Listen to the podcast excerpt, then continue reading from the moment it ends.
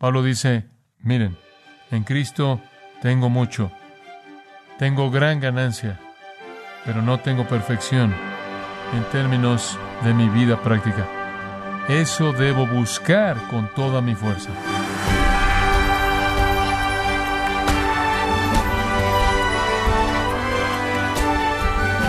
Le saluda su anfitrión Miguel Contreras, dándole la bienvenida, gracias a vosotros, con el pastor John MacArthur.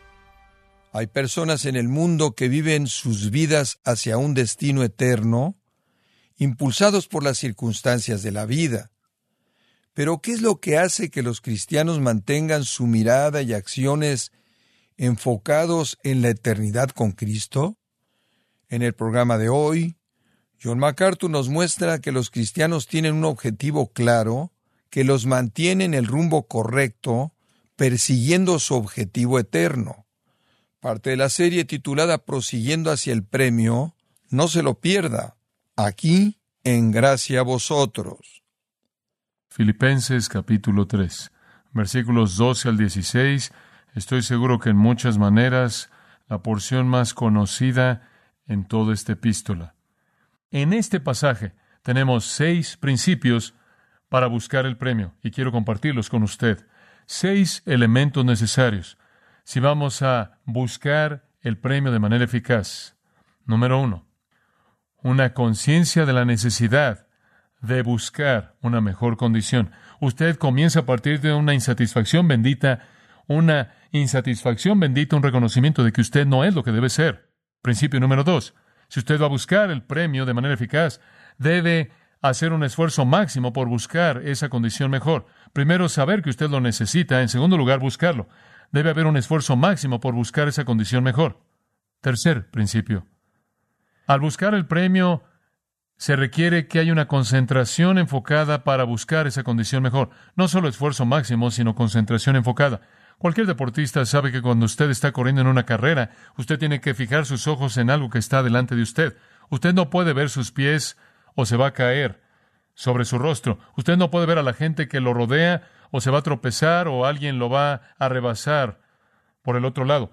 Su enfoque está hacia adelante en la meta que está por delante. Y eso es precisamente lo que él está diciendo aquí. Al hacer un esfuerzo máximo hay un punto de concentración más allá de usted sobre lo que se enfoque. Vea lo que dice en el versículo 13 acerca de eso. Hermanos, y por cierto, ese es un término de afecto. Creo que lo usa aquí como un término gentil de intimidad para mover los corazones de los filipenses hacia él, porque se han movido hacia los judaizantes que han estado peleando en la iglesia, y entonces en una expresión de calidez, él jala su corazón un poco de esta manera. Hermanos, yo mismo no pretendo haberlo ya alcanzado esa es la tercera vez que él ha dicho eso. Dice usted, ¿por qué lo repite tanto? Porque hay una naturaleza polémica en este pasaje. Eso quiere decir que conlleva un argumento dirigido a personas que están enseñando error. Entonces él quiere presentar su punto de manera abundantemente clara, porque mucho está en juego en esta polémica en particular. Entonces él básicamente lo vuelve a decir. Otra aclaración. Yo mismo no pretendo haberlo ya alcanzado. Y no me importa si esos judaizantes dicen haberlo hecho o no. No es posible. Me lleva a creer de nuevo que los judaizantes estaban afirmando que habían alcanzado la perfección mediante guardar la ley y la circuncisión. Pero él está diciendo, no creo, no creo, no pienso que lo he alcanzado ya. Y después esto. Pero una cosa, y después los editores han añadido algo, porque es implícito, pero todo lo que hace de una manera abrupta, a manera de staccato breve, es pero una cosa, una cosa hago. Hombre, ahí está la clave. Una cosa hago. El hombre estaba tan concentrado. El hombre tenía un nivel increíble de concentración. Esto es necesario para ser un gran deportista, creo yo. Son aquellas personas que están totalmente enfocadas que tienen éxito en el deporte. Son esas personas que están totalmente enfocadas que tienen éxito en la vida. Usted sabe, el mundo, el mundo está lleno de personas que son inteligentes, en muchas cosas y no son exitosos en nada porque nunca pueden enfocar su vida. Son como el hombre que saltó sobre su caballo y empezó a cabalgar como loco en toda dirección. Mucha energía y mucha furia y mucha acción sin progreso. No están enfocados, Esa es la razón por la que el salmista oró, Señor, une mi corazón, dame una cosa. Esa es la razón por la que Santiago advirtió de un hombre de doble ánimo, que es inestable en todos sus caminos, y él es llevado por todos lados. Aquí estaba un hombre con una concentración enfocada, y el enfoque de su vida fue una cosa, una cosa, esta sola cosa. ¿Qué era Pablo? Era buscar el premio, versículo 14. Esta cosa. Prosigo a la meta, al premio. Esa es la única cosa en mi vida. Eso es lo que hace a un gran hombre. Ahora, dicha concentración enfocada es el resultado de un negativo y un positivo. Observa el negativo en el versículo 13. Para querer esa única cosa, Pablo dice, olvidando ciertamente lo que queda atrás. Ese es el negativo. Y después él dice, y extendiéndome a lo que está adelante. Ese es el positivo. Queriendo una cosa significa, número uno, negativo, usted elimina el pasado. No mire atrás. Ahora, ¿qué quiere decir él con el pasado? Él quiere decir el pasado. Olvidando esas cosas que están atrás. ¿Qué cosas? Todo. Ahora sigue esto, muy bien. Cosas buenas y cosas malas.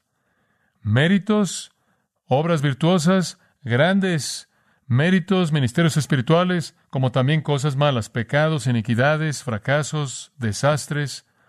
Todo eso, dice usted, olvídalo todo, es correcto. ¿Por qué? Porque no tiene nada que ver con el futuro. ¿Entendió eso? No tiene nada que ver con lo que está haciendo en este momento. Absolutamente nada que ver.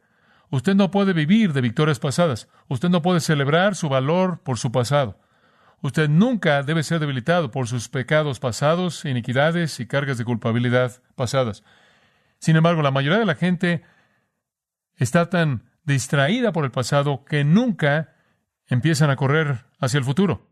Desde un punto de vista positivo, bueno, tú sabes, solía enseñar y solía estudiar la Biblia y solía estar en un estudio bíblico y me acuerdo cuando llevé un hombre al Señor y todo está ahí atrás y no puede usted avanzar de esa manera, usted está anclado al pasado, oh, todo es, tú sabes, mi vida era tan malo, era tan miserable y era tan inmoral, ¿cómo es que Dios puede llegar a perdonarme? Y están ahí atorados en la culpabilidad del pasado. Olvídelo todo, olvídelo todo. La visión más clara es dada al que olvida el pasado. Usted oye a la gente en la iglesia decir, bueno, no es como solía ser, me acuerdo de los buenos días en el pasado, cuando todos estamos involucrados haciendo esto y todos estábamos involucrados haciendo aquello y estábamos haciendo esto y era así y así era y era todo tan maravilloso, es absolutamente irrelevante. Significa absolutamente nada para el momento fuera de que lo va a paralizar usted. Digo, el corredor no va corriendo rápidamente ahí a los bloques y se sienta ahí y se prepara para la carrera y le dice a los que lo rodean, ¿sabes una cosa? Solo quiero que sepan que he ganado muchas carreras en el pasado. Hombre, corrido rápido en el pasado. Me acuerdo cuando corrí rápido por aquí y me acuerdo cuando corrí. ¿A quién le importa, hombre? Métete ahí. Esta es otra carrera. Realmente no estamos interesados en eso. No importa, porque si usted no se ve bien hoy, no va a ganar. Eso es todo. Olvide esas cosas. Y después no quiero oír a algún hombre que se meta ahí y diga, oh, sabes, tengo tantos pecados en mi pasado, y oh, anoche me comí un helado de chocolate y sé que eso me va a afectar, nunca voy a poder correr esta carrera, no voy a poder jamás tener éxito, sé que no voy a ganar, y después tengo el peor carril aquí y esto no va a funcionar. Digo, cállate y corre la carrera. Nadie está interesado en todas esas cosas de su pasado. Nadie está interesado, se lo digo en este momento, nadie está interesado en lo que usted hizo en el pasado, nadie está interesado en lo que yo hice en el pasado, en lo que Dios está interesado es lo que estamos haciendo ahora y a dónde vamos en el futuro. Las iglesias están llenas de personas que se aferran a todo tipo de amargura, rencor, perspectivas y basura del pasado y están paralizados por eso.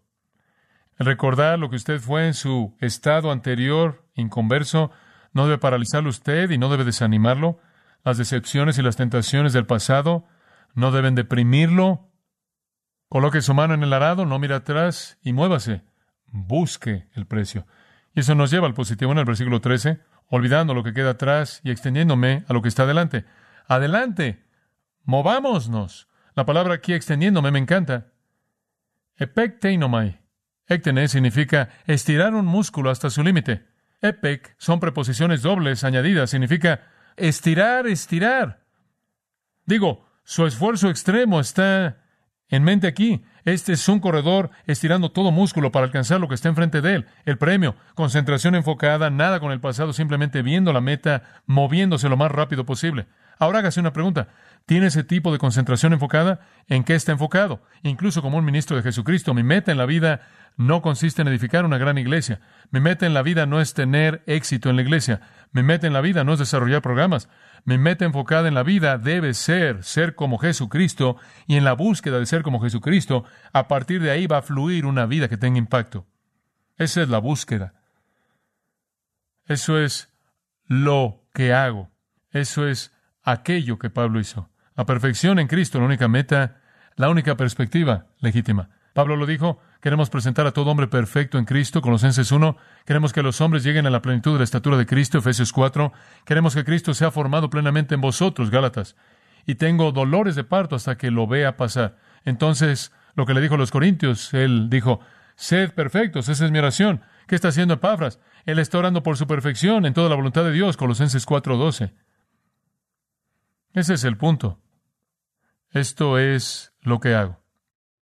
Entonces, ¿qué se necesita para buscar eficazmente el premio crecer espiritualmente? Uno, reconocimiento de la necesidad de una condición mejor. Dos, esfuerzo máximo al buscar esa condición mejor. Tres, concentración enfocada en la meta de esa condición mejor. Principio número cuatro. Motivación espiritual para buscar esa mejor condición. Motivación espiritual. Ya hemos hecho referencia a esto y Pablo es muy repetitivo. Observa el versículo 14, el corazón del pasaje. Prosigo o busco esfuerzo continuo, verbo presente activo indicativo. Continúo, prosigo hacia, palabra maravillosa, kata significa hacia, significa acerco hacia, continuamente me acerco hacia qué? La meta. Continuamente me acerco hacia la meta. ¿Cuál es la meta? ¿Qué dijimos que era? Ser como qué? Como Cristo. Lo mismo para lo que lo salvó es lo que usted busca. Entonces usted se acerca hacia esa meta con esa concentración enfocada, ese esfuerzo máximo. ¿Por qué hace eso? ¿Por qué se acerca a eso? Le voy a decir por qué. Véalo, versículo 14. Aquí está el motivo. Por el premio. Y si usted, bueno, ¿acaso eso no es algo crudo? No, usted lo hace por el premio. Usted quiere ganar el premio. Corra para ganar. Dice usted, bueno, eso es maravilloso. Entonces se acerca a la meta por causa del premio. Es correcto. ¿Cuál es la meta? ¿Qué dijimos que era la meta? ¿Ser qué? Como Cristo. ¿Cuál es el premio? Ser hecho como Cristo. Esa es la razón por la que él dice, se acerca al premio que es el premio del supremo llamamiento de Dios en Cristo Jesús. ¿Qué va a pasar cuando ese premio del supremo llamamiento venga? Usted va a ser como qué? Como Cristo. La meta es el premio, el premio es la meta. Entonces Pablo dice, miren, la meta de mi vida es ser como Cristo y esa también es la recompensa de mi carrera. Dice usted, ¿vas a alcanzar esa meta en esta vida? No, pero todavía es la meta, todavía es la meta. Pero algún día seré como Cristo. Ese es el premio que Dios le da al que corre la carrera. La meta es ser como Cristo, perfección en Cristo. El premio es ser como Cristo, perfección en Cristo. Algún día seremos como Él porque le veremos tal como Él es. Primera Juan 3 dice. ¿Qué me motiva? ¿Qué lo motiva usted? el supremo llamamiento.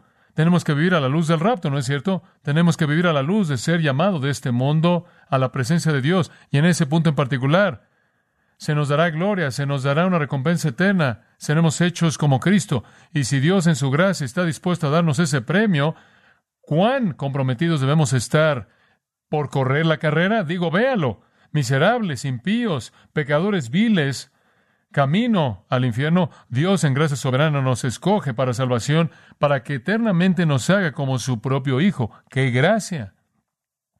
Ese es el premio. No sé usted, pero eso me motiva a correr hacia la meta. Pablo lo vio al final de su vida cuando él escribió su última carta y él dijo, he terminado la carrera estoy esperando la corona de justicia que el Señor, el juez justo, me dará a mí en aquel día. ¿Cuál es la corona de justicia? Es la corona que es la justicia. ¿Qué tipo de justicia? Perfección. Estoy esperando la perfección que Dios me va a dar en el día que lo vea. Ese es el premio. Entonces, buscar el premio significa reconocer su necesidad, significa hacer un esfuerzo máximo, significa concentración enfocada y significa ser motivado por la grandeza del premio mismo. Número cinco. Este también es un principio muy importante. Al buscar el premio debemos reconocer recursos divinos para buscar esa condición mejor. Estoy tan agradecido por este versículo. Es pasado por alto mucho, versículo 15, pero es muy importante para mí. Versículo 15. Así que todos los que somos perfectos, esto mismo sintamos. Y si otra cosa sentís, esto también nos lo revelará Dios. Ahora sigue este pensamiento aquí, muy importante. Dice usted, ¿por qué es que Pablo incluiría esa palabra perfecto aquí? Esto simplemente confunde la claridad del texto. Le voy a decir por qué, creo que es sarcástico. Y creo que de nuevo esto es polémico contra los judaizantes. Él está tratando con el hecho de que los judaizantes estaban hablando a los filipenses como si fueran perfectos, diciéndoles, ¿saben una cosa? Hemos alcanzado la perfección. Entonces hay una especie de sarcasmo ahí que en cierta manera confronta las afirmaciones de los judaizantes. Pero él dice, en cuanto a tantos de nosotros que verdaderamente somos perfectos, necesitamos tener esta actitud. Él piensa eso, y todo pastor lo pensaría. Mi oración por ustedes es que tenga esa actitud, que si usted es un cristiano verdadero, su deseo sea buscar el premio, que usted vea su propia necesidad, que usted haga el esfuerzo máximo, que tenga esa concentración enfocada, que sea motivado por el gran premio y que usted busque con toda su fuerza ese premio. Por cierto, esa frase, haya este sentir, literalmente en el griego significa pensar de esta manera o estén concentrados en esto, o coloquen su mente en esto, ¿en qué? En buscar el premio. Pero Pablo no es torpe. Entonces vea qué más dice. Pero, si otra cosa sentís, ¿piensa usted que esa es una posibilidad remota? Seguro. La iglesia está llena de personas que no están interesados en buscar el premio. Están interesados en ver el pasado. Están contentos con dónde están y quieren pasar el resto de su vida justificando el nivel de su mérito y convenciendo a todo mundo que los rodea que realmente son muy espirituales. En lugar de reconocer su necesidad, en lugar de hacer un esfuerzo máximo con concentración enfocada y motivación, simplemente están contentos con el lugar en donde están y quieren pasar su vida justificando en dónde están. O están tan atorados en el pasado que no pueden moverse. Pablo dice, miren, si en alguna de estas cosas tienen una actitud diferente, ¿No ven la importancia de buscarlo de esta manera? ¿O creen que ya han llegado? ¿O creen que están estancados? ¿O algunos de ustedes incluso creen que ahora que son salvos pueden vivir de cualquier manera miserable que quieran, como aquellos que describieron en los versículos 17 al 21, que supuestamente eran cristianos, cuyo fin era destrucción y su Dios era el apetito? Si piensan algo diferente de lo que les he dicho acerca de buscar el premio y no me escuchan, vean lo que dice. Entonces Dios también les revelará eso. Él simplemente dice, tengo que dejarlos a Dios. Si usted va a entender el mensaje y no lo va a recibir de mí, entonces va a tener que recibirlo de Dios. Todo pastor hace eso. He hecho eso, yo lo hago, Señor. He entregado mi corazón. He dicho todo lo que puedo decir y sé que hay personas que continúan viviendo vidas no comprometidas y lo único que puedo decir es, Señor, no lo puedo hacer. Vas a tener que hacerlo, vas a tener que revelarte a ti mismo. La palabra revelarse es apocalipto, descubrir. Vas a tener que abrir sus mentes y descubrirles la realidad. ¿Y sabe cómo el Señor normalmente lo hace? ¿Mediante qué? Pruebas, sufrimiento, disciplina, cosas así. Mediante alguna circunstancia especial de la vida que nos hunde instantáneamente de regreso a la realidad espiritual. Entonces Pablo dice, miren, van a tener que reconocer que en esta búsqueda del premio dependen de recursos divinos y para todos nosotros, para todos nosotros, habrán esos momentos cuando no tendremos esta actitud y el Señor tendrá que disciplinarnos para hacer que nos movamos, ¿verdad? Seguro, todos nosotros. Entonces eso es lo que dice Pablo. Esto lo sé para mí y sé esto para ustedes, que hay ocasiones cuando tenemos una actitud diferente y solo Dios puede movernos. Entonces Él está diciendo, quiero que Dios haga eso. Quiero que Dios traiga a su vida lo que sea necesario para moverlo sobre el camino de buscar el premio. ¿Qué se necesita? Se necesita reconocimiento de necesidad, esfuerzo, concentración, motivación y ayuda divina para esos tiempos cuando no tenemos esa actitud correcta. Y finalmente, ¿hay un elemento más al buscar el premio? Llamémosle conformidad necesaria para buscar esa condición mejor. Conformidad necesaria para buscar esa condición mejor. Realmente estamos hablando de constancia, la cual sería una mejor palabra. No sucede mediante esfuerzo intermitente. Demanda una constancia. Ve el versículo 16. Pero eso realmente significa, no obstante, o mejor, una cosa más. Con frecuencia es usada al final de un párrafo para expresar un pensamiento final. Una cosa más, por cierto, sigamos viviendo por eso mismo a lo cual hemos alcanzado. En otras palabras, miren, sigan moviéndose por el camino que los ha llevado a donde están en su progreso espiritual. Esa es la idea.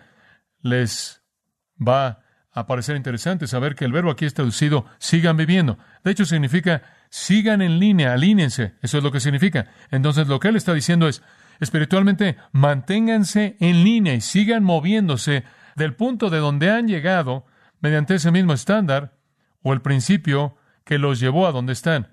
Mantenga el paso. Es usado de ejércitos marchando en orden de batalla. Manténgase en línea, mantenga el paso, sea constante. Siga moviéndose. En donde quiera que esté usted espiritualmente, por los mismos principios que lo llevaron ahí, siga avanzando. Constancia, conformidad. Viva al nivel de su entendimiento presente, actual, y por los principios que lo llevaron ahí, siga avanzando. Manténgase en línea. Manténgase aferrado de manera fuerte al principio, manténgase en su carril, por así decirlo, y muévase lo más rápido que pueda de donde está, sea cual sea la fortaleza y energía que lo llevó a donde está, úselo para avanzar.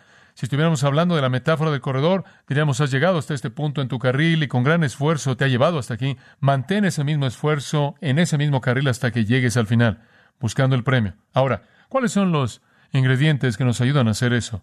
Cuatro de ellos. Uno es la palabra. Desead como niños recién nacidos la leche espiritual de la palabra para que por ella crezcáis constantemente en la palabra, constantemente en la palabra. Lo va a mantener usted constante, lo va a mantener en el camino, lo va a mantener avanzando, lo va a mantener buscando el premio. Número dos es oración. Oración. Pablo, al escribirle a los tesalonicenses, ilustra este punto cuando él dice, Noche y día seguimos orando de manera apasionada porque veamos su rostro y completemos lo que falta en vuestra fe. Estamos orando porque vuestra fe sea completa. Manténgase en la palabra, esté en oración. Tercer principio. Sigo un ejemplo. Ve el versículo 17, el siguiente versículo en nuestro texto. Hermanos, sed imitadores de mí. Y mirad a los que así se conducen según el ejemplo que tenéis en nosotros. Encuentre a alguien a quien imitar. Consiga un discipulador, un mentor espiritual que le pueda ayudar a buscar el premio de manera constante. Demanda la palabra, demanda la oración, demanda un modelo que seguir y una cosa más.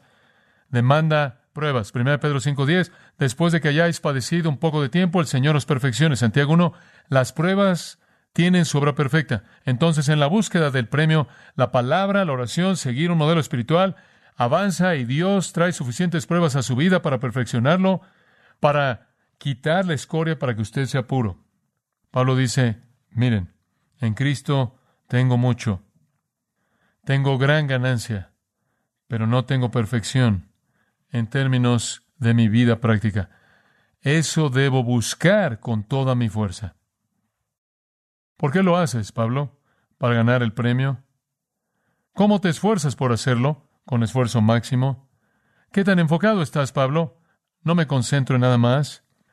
¿Cuánto dependes de Dios? Cuando fallo, confío en que Él me va a revelar mi fracaso y me va a sacar hacia adelante. ¿Cuál es el secreto, Pablo? Tiempo constante en la palabra, tiempo constante en la oración, siguiendo de manera constante un ejemplo y Dios trayendo las pruebas suficientes para forjar mi vida. Hágase usted la pregunta, ¿está buscando el premio? ¿Está creciendo? ¿O está quedándose en un lugar mirándose atrás y pasando la mayor parte de su tiempo defendiéndose a sí mismo? ¿O está dispuesto a decir no solo lo que debería hacer, pero estoy moviéndome? Muchas personas han muerto al subir a los Alpes cayéndose de precipicios. A los pies de una de las muchas montañas que se ha intentado escalar varias ocasiones, hay una pequeña tumba. Está la tumba de un hombre que trató de subir hasta la cumbre y se cayó de un precipicio hasta morir. La lápida ahí es muy simple. Da su nombre y después dice, Él murió ascendiendo. Esa realmente debería ser la última frase que esté en la tumba de todo cristiano. Él murió ascendiendo. Oremos juntos. Usted en su corazón podría orar simplemente en silencio delante del Señor y quizás refresque su compromiso con buscar el premio, ascender, correr la carrera. Si usted no conoce al Señor Jesucristo como Salvador personal, En este momento mismo, diría usted, quiero comenzar la carrera. ¿Va a recibir usted a Jesucristo en su vida? Si Él ya está ahí, pero obviamente ha llegado a un punto de satisfacción espiritual, usted piensa que conoce suficiente, que ha oído suficiente, que ha hecho suficiente y ahora es simplemente tiempo para que usted detenga el proceso de búsqueda. Pídale a Dios que le perdone y que lo mueva hacia adelante, hacia el premio. Padre, oramos con ese fin en mente, porque tú salves a algunos hoy y que tú llames a un compromiso fresco a todos nosotros a correr la carrera, enfocados, motivados, con esfuerzo máximo, dependiendo de tus recursos para esos momentos en los que estamos débiles, no fuertes, constantes en la palabra y la oración, siguiendo un patrón para que podamos ser como Cristo y parecernos lo más que podamos a Él. Y algún día seremos como Él en tu presencia, por causa de Jesús. Amén.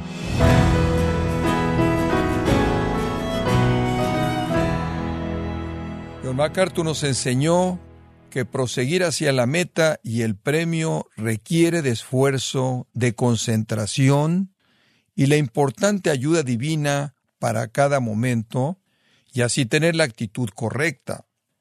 Prosiguiendo hacia el premio es la serie Aquí en gracia vosotros.